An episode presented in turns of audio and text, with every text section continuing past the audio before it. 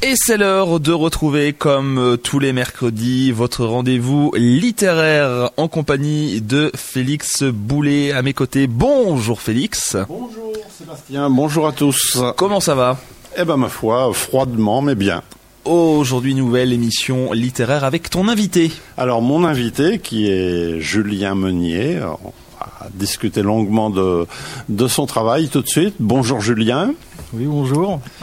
Et, oui, on bah, a Frédéric, le plat de la librairie Page 5 à. Bonjour Sébastien, bonjour, Bonjour. Félix. bonjour Frédéric et je vois que Frédéric a plein de bouquins sous le coude. Là, on va pas s'ennuyer. hein. Alors, on va commencer avec Julien, donc euh, que je reçois aujourd'hui. Julien est un jeune auteur qui vient nous parler de son premier ouvrage publié, au moins. Peut-être que tu avais déjà écrit Non, avant. non, c'est- déjà. c'est le premier, ouais. Donc euh, le, le- le premier écrit est, est publié. Alors il s'agit de Nominoé, père de la Bretagne. C'est aux éditions des Montagnes Noires. Euh, un jeune auteur donc, et puisque le livre ne nous dit rien de toi, hein, d'habitude en page 4 de couverture, il y a toujours une petite chose euh, sur l'auteur, et là il n'y a rien, donc euh, voilà, est-ce que tu peux nous dire qui tu es, et un petit peu tes motivations pour, euh, te lancer dans, ce, travail d'écriture? D'accord, alors moi donc je, suis, originaire à la base de, de Dinan. Et aujourd'hui je, travaille comme ingénieur dans les télécoms. Voilà, donc ça fait, euh, ça fait quelques années que, que j'ai commencé à m'intéresser à l'histoire de la Bretagne euh, à l'issue d'un stage que j'avais fait en Corse, où j'avais remarqué que les, les Corses connaissaient très bien leur histoire et je me disais moi je connais pas bien l'histoire de ma région. Je me suis dit c'est pas normal. Et euh, donc j'ai commencé à, à- à étudier et puis j'ai découvert le, le personnage de Nominoé que je ne connaissais pas du tout. Et puis euh, je me suis passionné par ce personnage et au fur et à mesure des notes que j'ai pu prendre, c'est comme ça que je me suis mis à écrire un livre sur Nominoé. Donc euh, tes motivations, au fond, c'est de, de faire connaître ce personnage et à travers ce, ce personnage de, de sensibiliser tes lecteurs à l'histoire de la Bretagne euh, en général. Ouais tout à fait, c'est ça. ouais. C'est ça. Donc euh, voilà le Nominoé qui est- que tu que tu nommes le le père de la Bretagne. Alors peux-tu nous, nous dire un petit peu qui était Nominoé? Parce que tu disais que peu de gens, que tu ne le connaissais pas et je crois que malheureusement euh, peu de gens encore le connaissent. hein. Si on faisait un micro trottoir, on serait peut-être étonné du résultat. Alors qui donc était ce, ce Nominoé? Donc euh, Nominoé, c'est un contemporain euh, de Charlemagne. Donc il est, il est né, enfin d'après les, recherches que j'ai pu faire, il est né vers euh, 800. Et donc d'après les, sources qui peuvent diverger, mais il est considéré comme le, premier roi de Bretagne, puisque c'est le premier qui a vraiment unifié euh, bah, les différents peuples euh, de la péninsule. Euh, donc effectivement, il, il est pas connu. tout simplement parce que c'est une partie un peu floue aussi de l'histoire bah, de Bretagne, de France, d'Europe. c'est la chute de l'Empire romain, tout est en train de se réorganiser.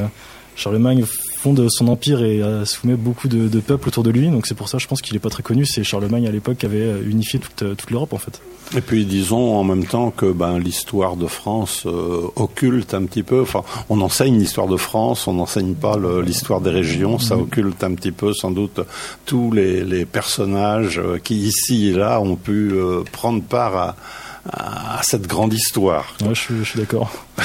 Alors donc tu, du coup alors euh, c'est bien, c'est assez original d'aller en Corse pour euh, pour s'intéresser à l'histoire de la Bretagne. C'est c'est pas banal, Ouais, ouais, c'est sûr. bah, non Frédéric, Ouais, tu oui, voulais. bah. Non, non, je, j'acquiesce effectivement. Mais c'est, vrai que parfois, euh, on, on- on connaît mieux les choses qui sont plus lointaines ou, ou en tout cas des, des grands, des grands lieux de, de l'histoire mondiale et finalement on connaît peu, peu de choses sur son, sur sa propre histoire locale ou régionale et, au- et autour de soi il y a souvent des, des grandes choses à découvrir et notamment dans le domaine de l'histoire qui est bien riche en Bretagne. Oui, je, pense. hein. Alors, bon, pour- je te pose la, la, ques- la question d'emblée. Quand on s'intéresse comme ça beaucoup à l'histoire de la Bretagne, est-ce que euh, ça, ça, hein, ça veut dire que tu as des idées euh, proches aussi de peut-être. Alors, est-ce que je te pose la question carrément. Est-ce que tu serais plutôt euh, autonomiste, indépendantiste, euh, fédéraliste? Comment est-ce que tu peux te situer par rapport à ça? Alors, je vais plutôt me situer en régionaliste, on va dire, puisque aujourd'hui, de toute façon, dans, dans le monde actuel, je ne sais pas si ça a vraiment un intérêt de parler d'une autonomie de la Bretagne, puisque de toute façon, on travaille tous ensemble, que ce soit la, France avec l'Europe et l'Europe avec le monde. Donc on va dire plutôt régionaliste, puisque oui, je suis amoureux de ma région, je, la défends et je suis un peu chauvin, c'est vrai. Mais bon, je suis pas non plus euh, indépendantiste à construire un mur à la frontière de la Bretagne. D'accord. Alors revenons donc à Nominoé. Alors en face de Nominoé, il y a un roi qui, qui est Charles Chauve. Euh, autant comme tu fais un portrait sympathique de Nominoé, le pauvre Charles Chauve. Alors c'était vraiment comme ça ou tu as chargé un petit peu le, portrait pour euh, pour le rendre un petit peu plus antipathique Alors forcément, j'ai romancé un petit peu parce que c'est un roman, c'est pas un livre d'histoire. Mais euh, bah, je me suis basé quand même sur des, bah, des faits que j'ai trouvés dans, différentes sources. Et euh, effectivement, Charles Le Chauve, il a fait, enfin, il n'était pas visiblement pas très doué, euh, bah, notamment sur, comme j'en parle dans le livre, pour, pour faire la guerre. et donc, il s'est fait battre plusieurs fois par par Nominoé. Mmh. Nominoé, qui, en fait, sa stratégie était inspirée par par le combat d'une hermine contre deux chiens. Hein. Tu, peux nous en, ah nous en redire un petit mot? Alors ah En fait, ce, passage-là, c'est parce que bah, forcément, euh, j'ai cherché à faire un petit peu, à, illustrer. Euh, j'ai pas forcément trouvé de, de, texte sur cette partie-là. C'est moi, je me suis dit, oui, là, ça, serait un beau contexte d'illustrer l'hermine face aux deux chiens. Là, c'est le romancier qui parle. Exactement, et, puis, euh, et, puis, la façon dont j'en parle, où euh, ça illustre par contre ce que j'ai trouvé comme source sur la façon dont Nominoé euh, menait les combats, où l'Hermine, euh, finalement, elle, se, fait, semblant de se sauver et, elle finit par se retourner, par griffer un chien et il prend peur. Euh. En fait, c'est un petit peu l'animal qui est reclus, qui finit par se défendre et qui fait peur à l'assaillant. et c'est ce que c'est donc cette stratégie-là qu'a utilisé Nominoé à chaque fois qu'il a été affronté aux guerriers francs, qui numériquement étaient supérieurs, mais plus lourd à déplacer sans doute. Euh. Ouais, moins, moins bien organisé aussi, je pense. Et euh, de toute façon, il fallait trouver une solution. Y a un contre 7, euh, c'est sûr que de plein front, ils avaient aucune chance, les Bretons, et ça a été une solution très intelligente de Nominoé pour bah, diviser, pas forcément diviser, mais on dire étaler l'armée française, enfin Franck, les Français, c'était des Francs, et pour, bah, pour avoir une chance de gagner. Quoi. C'est ça, il les prenait, il les attaquait les uns après les autres. Ouais, c'est ça. Ouais. Alors, ce Nominoé, c'est donc le, le, le, héros principal. C'est un personnage sympathique, mais en même temps, c'était quand même, euh, c'était pas un tendre. Hein, euh, c'était un batailleur violent. Il n'hésitait pas à zigouiller les, les gens qui s'opposaient à lui. Euh, Est-ce que tu peux là aussi nous donner, euh, nous dire ce qui est vraiment historique dans ce portrait que tu fais Est-ce que toi, tu as, tu as pu rajouter Moi, de ce que j'ai trouvé, c'est effectivement, il, est, il devait être bah, enfin, vu le, comment il est monté, il devait être effectivement intelligent et comment on pourrait dire ça un, peu, un peu brutal. Ouais, c'est ça. C'était un, guerrier de toute façon. Hein, dans le livre, on voit qu'il se bat euh, toute sa vie.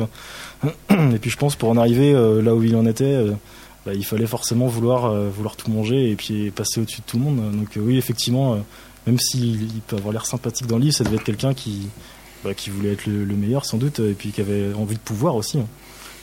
Hmm. Donc, oui, il y, a, des scènes qui sont assez, assez violentes quand même, hein, pas, de la part de Nominoé lui-même.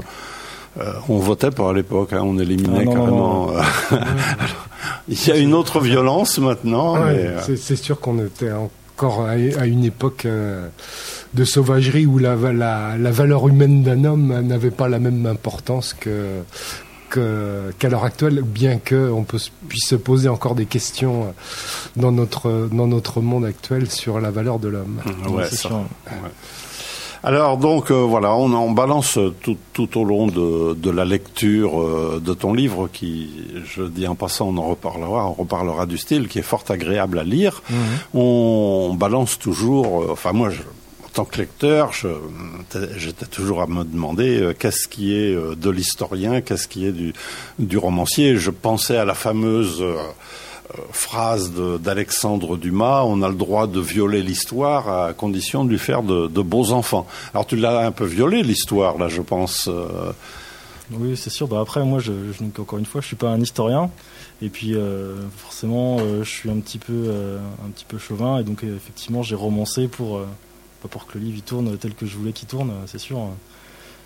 Après, euh, je trouve que c'est une façon aussi pour moi de, nous réapproprier l'histoire, parce que comme on dit aussi, euh, l'histoire elle est écrite par les, vainqueurs et pas par les, vaincus. Et bah, quelques années plus tard, ce sera les Bretons qui perdront. Et je me suis dit, cette partie-là du coup a été occultée, bah, je, vais, je vais leur donner un peu ces blasons d'or. Quoi. Mmh. Donc, le, dans, un livre comme le tien, il y a forcément des personnages réels Hein, Nominoé, mmh. Rispoé, euh, Charles, Chauve, euh, le comment conseiller Actar aussi. Voilà. Euh. Et je me demandais, est-ce qu'il y a quand même des, personnages fictifs dans dans ton dans ton histoire? Alors au, maximum, moi j'ai essayé de garder les personnages de, bah, réels de l'histoire. J'ai cherché même, par exemple, la, femme de Nominoé, j'ai cherché donc Argantael, j'ai cherché pour savoir comment elle s'appelait réellement. j'ai essayé de trouver, mais non, forcément il n'y a pas beaucoup de sources. Et euh, c'est vraiment des personnages euh, très secondaires euh, où là j'ai je me suis permis d'inventer des personnages, de les imaginer, mais sinon j'ai essayé de garder au maximum les, personnages de l'histoire. Mmh, d'accord, oui, parce que bon, il y a quelques scènes plus intimes, disons, qui, qui, sont qui, qui, ne sont certainement pas rapportées par la grande histoire. Ah, oui, hein. oui, voilà, oui, c'est sûr. J'ai imaginé un peu effectivement des scènes un peu différentes, ouais. Là, c'est moi qui me permet de, m'approprier ce que les personnages ont pu faire à l'époque. voilà, et puis ce qui permet aussi de donner un, rythme à ton histoire et qu'on ne soit pas dans l'exposé, euh, dans l'exposé purement théorique. On va s'arrêter un petit peu, si tu veux, Julien. Je vais donner la parole maintenant à Frédéric qui nous a apporté euh, pléthore de livres.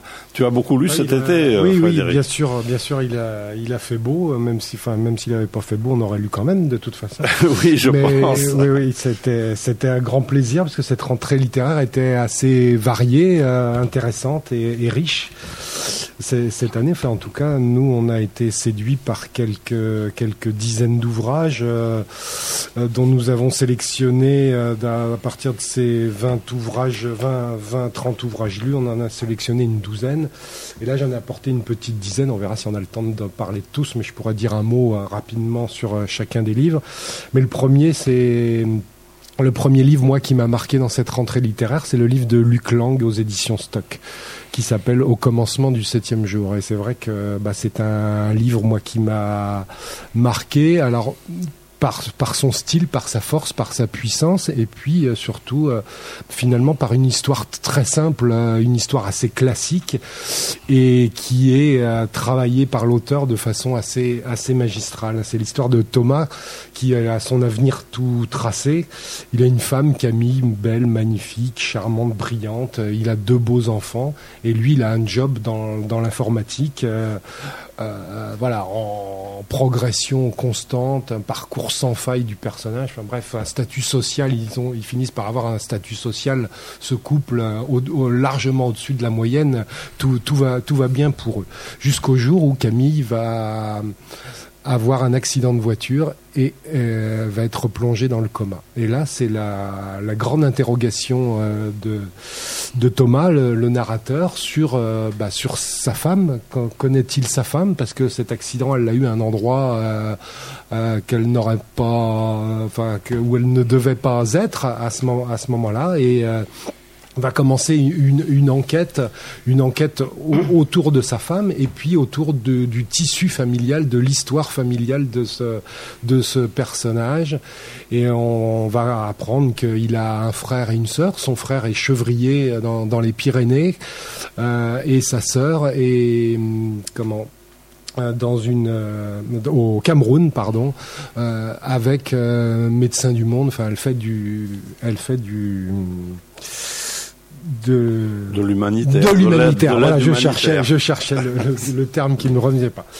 Voilà. Donc c'est c'est euh, une plongée dans, dans l'histoire familiale, euh, une plongée douloureuse parce que finalement on va apprendre que de, de cette histoire familiale avec le avec ses parents, c'était on avait protégé ce, cet enfant pour en, faire quelqu'un. Et les, les, deux autres se sont un, petit peu mis à l'écart en quelque sorte pour protéger ce jeune homme. Et il va comprendre et apprendre l'histoire familiale euh, assez, assez, assez incroyable à travers ces deux histoires. Et donc c'est un roman d'une intensité euh, profonde, moi que j'ai trouvé euh, très, ouais, très, très puissante dans l'atmosphère d'abord des, personnages, dans l'atmosphère des lieux. Quand vous êtes dans les Pyrénées avec ce, avec ce, ce, son frère chevrier, vous êtes vraiment au milieu des alpages, dans les alpages, dans les senteurs de, de, de, de des, des sous-bois euh, ou des, ou des ou des, herbes, des herbes folles de, de, des Pyrénées. Et puis, euh, quand vous êtes aussi avec avec sa sœur au fin fond du Cameroun, vous êtes dans la moiteur euh, étouffante de de, de, ce, de ces lieux. C'est c'est un livre remarquable. Voilà, donc c'est au commencement du septième jour de Luc Lang, un livre à découvrir euh, absolument. C'est ouais. un gros livre. C'est un gros livre. Ouais, c'est un, un, livre, euh, comme je disais, euh, voilà, où, vous attendrez sans doute le septième jour pour pour venir à bout de ce livre, mais c'est vraiment un livre qui est qui est tout à fait tout à fait passionnant. Donc Luc Lang. Luc Lang aux éditions Stock au commencement du septième jour. Et tu peux nous parler peut-être un petit peu de celui qui est en dessous que je vois. Ouais. Alors ça c'est aussi un grand un grand coup de cœur et une belle découverte parce que nous avions des nous avons de, rencontré l'auteur la semaine dernière au magasin, c'est Emmanuel Pirotte. Oui. Et ça s'appelle Des Profondis. Là, là c'est aussi un roman euh, magistral. C'est le deuxième roman de, de, de l'auteur. Elle nous avait séduit avec son premier roman qui s'appelait Today We Live, l'histoire d'une d'une jeune euh, une jeune enfant juive de 7 ans qui va faire le, le, le douloureux douloureux parcours de, de fuite pour pour pour échapper euh, aux, aux, Allemands et qui va être pris dans, dans les griffes de, de, ces, de ces Allemands, mais d'une façon assez originale, dans le sens où voilà ce, ce, ce couple de soldats allemands qui s'étaient infiltrés euh, au sein de l'armée américaine, euh, donc habillés en, en soldats américains euh, et qui s'avèrent bien sûr être des, des Allemands, vont, vont prendre, euh, vont découvrir cette fille, la prendre et bah, il va falloir s'en débarrasser de cette fille. Et finalement, voilà, on se rend compte que un des deux personnages va réagir di différemment. Et euh, je vous raconte pas la suite, mais c'est un roman sur la fuite et puis euh, la, la, découverte aussi à travers ce livre que finalement voilà les les le, le, les bons et les méchants, on a toujours des avis bien définis sur l'histoire des bons et des méchants et alors que finalement euh, voilà le, les bons ne sont pas forcément les plus les meilleurs et les méchants ne sont pas forcément sont pas les plus ouais. les, les, méchants.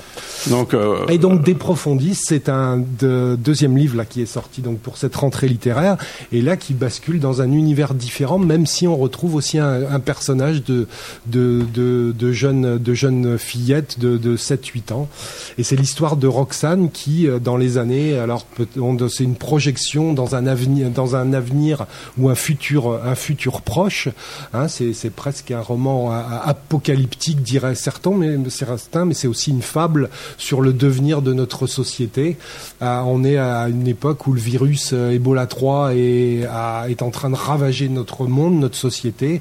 Et voilà toute toute cette société s'effondre parce que bah, l'État n'arrive pas à digérer tout, tout, ça.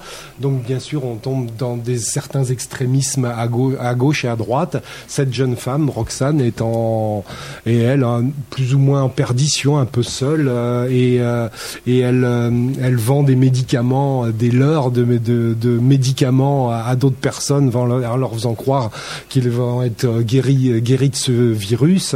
Elle arrive tant bien que mal à se sortir de tout ça et puis, et puis un jour son, elle est séparée de, son mari et séparée de sa, de sa fille. On va comprendre les raisons pour lesquelles elle vit, elle vit seule au fur et à mesure du livre.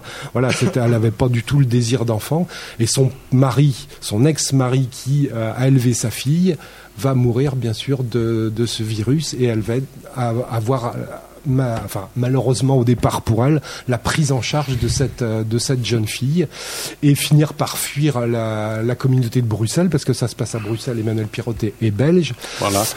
Et voilà. Et donc euh, elles vont fuir vers vers la vers la vers la campagne pour euh, bah, d'abord pour fuir le virus, pour se mettre à l'abri de ça et revenir dans la maison familiale. Et là, c'est une reconstruction, je dirais, entre de la, de l'amour filial entre cette mère et cette et cette jeune fille. C'est un roman euh, d'une étonnante puissance, puisqu'il y a aussi un, fantôme qui va s'inviter aussi dans, l'histoire de cette maison. Et c'est un livre à la fois profondément humain, très rude, très dur, mais d'une puissance évocatrice euh, passionnante. Voilà, je voudrais juste rajouter, parce qu'il y a peut-être parmi nos auditeurs des lecteurs de la, de la revue Lire, que Emmanuel Pirotte est la fille de Jean-Luc Pirotte, qui tenait euh, régulièrement une chronique dans Lire, Ouais. qui était un, un grand poète, et qui était aussi un, un romancier. Il a, Tout à fait. il a eu une vie assez... euh, mouvementé, mouvementée, une, vie, une hein. vie mouvementée, et un, un personnage de caractère. Et Emmanuel est aussi un personnage de, de, de très fort, de très fort caractère. Voilà, Exactement. Et c'est sans doute la naissance d'un grand, d'un grand écrivain. Ouais. Pense beaucoup de beaucoup de plaisir à la rencontrer Ouais. l'autre jour euh, chez toi à la librairie. Donc c'était Emmanuel Pirotte. On reprend le- la discussion, on revient à notre euh, cher Nominoé. Alors un petit peu plus dans le détail, est-ce que tu peux nous dire euh, en gros, euh, Julien, les, les étapes de son de son action en Bretagne, hein, puisqu'on en a parlé de façon générale. Qu'est-ce qu'il a fait exactement pour pour unifier cette cette euh, c'était une province avant, ça, un duché, euh, je ne sais pas. Ouais, Essaie- c'était- tu, tu essayes de nous resituer un petit peu le l'histoire en, en très large. Ouais, bah, la Bretagne à l'époque, effectivement, elle n'est pas, elle est pas unifiée. C'est un ensemble de, de peuples plutôt à travers la, la péninsule. Et au début, Nominoé, il a eu le, finalement le coup de pouce des Francs puisqu'il a été nommé, euh, si on veut, une sorte de gouverneur de cette péninsule, donc soumise par, par Charlemagne. Euh, et c'est- grâce à ce poste-là qu'il va réussir à être en contact avec les différents chefs de tribus, si on veut, et qu'il va réussir à unifier euh, l'ensemble de la péninsule sous, euh, sous son autorité, en fait. Donc, euh, et effectivement, ouais, c'était pas, ouais, c'était une province, hein, c'était une province divisée en plusieurs parties avant euh, Nominoé. Et alors Nominoé, lui, il, est, il était euh, donc, euh, il a été révélé par les Francs, tu, tu le disais, mais il était plutôt, euh, il était plutôt chef dans quelle région de Bretagne, dans quelle partie de la Bretagne? Alors là, donc déjà d'une part, donc moi dans le livre, je, je le mets pas chef tout de suite. Bon, ça c'est un choix, on va dire, de, de roman. Après, dans les recherches que j'ai pu faire, a priori, Nominoé, il situe ses origines dans le, le Poer, donc c'est le centre euh, Finistère, centre Bretagne. euh. A priori, c'est plutôt de, là qu'il est vraiment originaire. Il était euh, certainement déjà comte d'une région ou quelque chose comme ça. C'est ce qui lui a permis après de, de devenir une sorte de duc de Bretagne. mis en place par les Francs. Mais c'est vrai que moi, dans le livre, je le, situe à un échelon beaucoup plus bas, mais bon, c'est pour l'histoire. D'accord. Et alors, c'est ce qui l'a, hum, ce, lancé, c'est vraiment le fait d'avoir été coopté en quelque sorte par les Francs pour euh, pour avoir une influence dans le euh, sur sa région. Ou- Euh, ouais, c'est ça, parce qu'en fait, euh, bah, les Francs, ils se sont fait un petit peu avoir, parce qu'ils se sont dit, les Bretons, c'est un peuple quand même qui était assez in- insoumis. Et ils se sont dit, si on met un Breton à la tête de cette province, ils vont se dire, bon, bah, on est représenté et ils vont arrêter de, de se rebeller, parce qu'il y avait des révoltes régulières, même si Charlemagne avait soumis la province. Euh, alors, il y a eu, euh, comment, parmi les gens qui vont connaître, euh, il y a eu comment, Viomar ou euh, Morvan, donc ont été des, sortes de chefs de tribus, si on veut, qui ont essayé de, se révolter pour libérer un peu le pays, euh, n'ont pas, pas réussi. Et en fait, en mettant Nominoé, ils lui ont donné effectivement une autorité sur la péninsule, et c'est cette autorité qui lui a permis euh, de mettre tout le monde euh, sous, euh, son, pouvoir, et qui lui a permis derrière lui de, créer une armée et de, se révolter euh, contre les Francs. Ça s'est retourné contre eux, en fait. Parce que l'objectif de Charles Chauve au début, c'était de se faire appuyer par euh, par les les, armées euh, bretonnes pour euh, pour rattraper le, terrain qu'il avait perdu au, au profit de ses frères. hein. Il y avait des, des histoires assez sordides de partage de. Enfin, on vivait sur les, les restes du, du, du- de l'empire de Charlemagne, en gros. Ouais, c'est ça. Alors, au, au tout début, c'est pas Charles Chauve qui a, ne- qui a installé Nominoé, c'est son père. euh, Enfin, c'est euh, c'est même pas directement son père, mais bon, c'est un peu spécial. C'est euh, donc Louis le Pieux, Oui. que, que j'appelle aussi Louis le Débonnaire euh, dans, dans le livre. C'est un nom qu'on connaît un peu moins, mais il était appelé comme ça à l'époque, Louis le Débonnaire. c'est lui en fait qui a installé Nominoé et après effectivement Charles Le Chauve lui c'est le traité de Verdun donc c'est la scission en trois parties de l'empire de Charlemagne. C'est donc trois frères ou trois cousins suivant l'histoire qui se sont redivisés l'empire. Et là, effectivement, Charles le Chauve, bah, il récupère la province de Bretagne. Il a bien l'intention de la garder dans son royaume ou dans son empire bah, pour essayer, lui, de reprendre du pouvoir sur ses deux autres frères. Oui, il voulait carrément envoyer les Bretons se battre euh, sur le front de l'Est, en gros. C'était presque déjà une, euh, un avant-goût de ce qui arrivera euh, bien des fois dans l'histoire après, non? Ah ouais, alors ça, c'est vrai que je pense que Là, j'avoue que j'ai réutilisé un petit peu ce qui s'est passé sur la guerre 14-18. Hein, c'est vrai, moi, je n'ai pas trouvé exactement de, de texte qui prouve qu'ils envoyaient forcément les Bretons au casse-pipe, on va dire. Euh, de toute façon, je pense qu'ils étaient intégrés à l'armée normalement. Enfin, tous les peuples, voilà. Bon, ils renforçaient euh, l'armée, quoi. Voilà, ils, étaient là mm. pour venir renforcer l'armée en nombre. Après, moi, je me suis un peu inspiré de, effectivement, de ce que, ce que j'ai pu lire dans l'histoire euh, plus récente, où on envoyait les Bretons en première ligne en se disant, c'est pas grave, ça coûtera moins cher. C'est la chair à canon. c'est ça. On en, parle, moins, ils sont au bout du bout. Ah ouais, c'est ça. Alors ces Bretons là, quand, quand on lit ton bouquin, on avait quand même plutôt l'impression que c'était des, des, des, bandes de brigands qui, qui cherchaient à s'imposer les uns aux autres. En gros, c'était c'était assez désorganisé avant avant Nominoé. Hein. Euh, il y avait des, des, des, des, alliances, des traîtrises, etc. Euh, c'était le Far West. Hein. Ah, oui le Far West, c'était le premier Far West. premier Far West. c'est vrai comme, comme un peu partout, je pense, dans le monde. Hein, enfin, parce que les, les sociétés.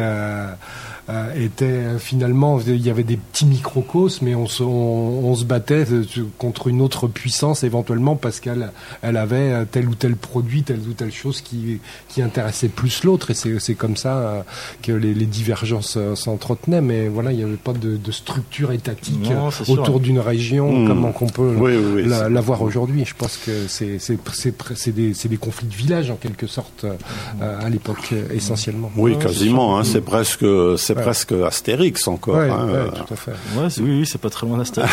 c'est vrai. Hein. Alors Nominoé, donc il a eu le mérite de regrouper un petit peu tout le monde.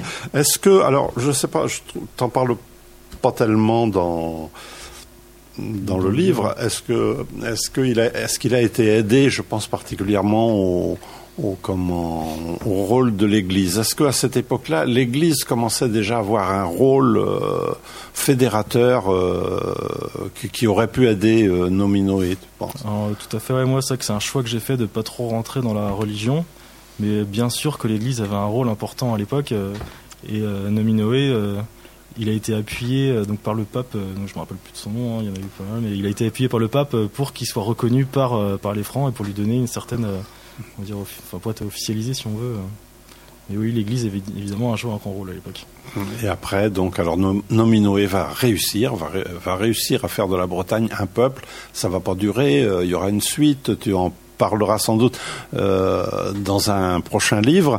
Il va être euh, quasiment l'heure qu'on laisse l'antenne parce que midi approche. Euh, juste avant, euh, Sébastien, oui. on, peut peut-être faire une petite annonce. Alors je redonne, je te redonne la parole, Frédéric. Ce sera mardi prochain, donc le 18 Mardi prochain, la médiathèque de Bru reçoit Fabienne Juel en collaboration avec la librairie Page 5. Alors, Fabienne Juel, qu'on connaît fort bien ici, on l'a reçue à plusieurs oui, tout à fait, une, une euh, des Côtes d'Armor. Et donc, euh, nous la recevons à 20h30 à la, à la médiathèque euh, pour un regard et une discussion autour de cinq, de, ses, livres. Voilà les, plus essentiels dans dans son univers littéraire. Et ça sera à partir de 20h30 le mardi 18 octobre. Octobre, oui, c'est mardi, mardi prochain. Mardi prochain. Donc c'est à la médiathèque de Bru, c'est pas loin de Guichin. On, peut être à la médiathèque de Guichin et puis aller à, la médiathèque de Bru pour plein un soir. Il y aura plein de chaises pour vous recevoir et puis euh, Fabienne a toujours une pêche dans, dans, sa, dans sa façon de, de, de, répondre aux questions des lecteurs. Elle a toujours beaucoup de, de verve et, et, de, et de mots à à, partager. Oh que oui. On va se quitter là-dessus. Donc euh, Julien, je te remercie. On se retrouve dans deux semaines pour euh, une deuxième partie de l'émission. Merci Frédéric. Merci Félix. Bonne journée. Et à la semaine prochaine, Félix, euh, pour une nouvelle émission en tout cas. Exactement.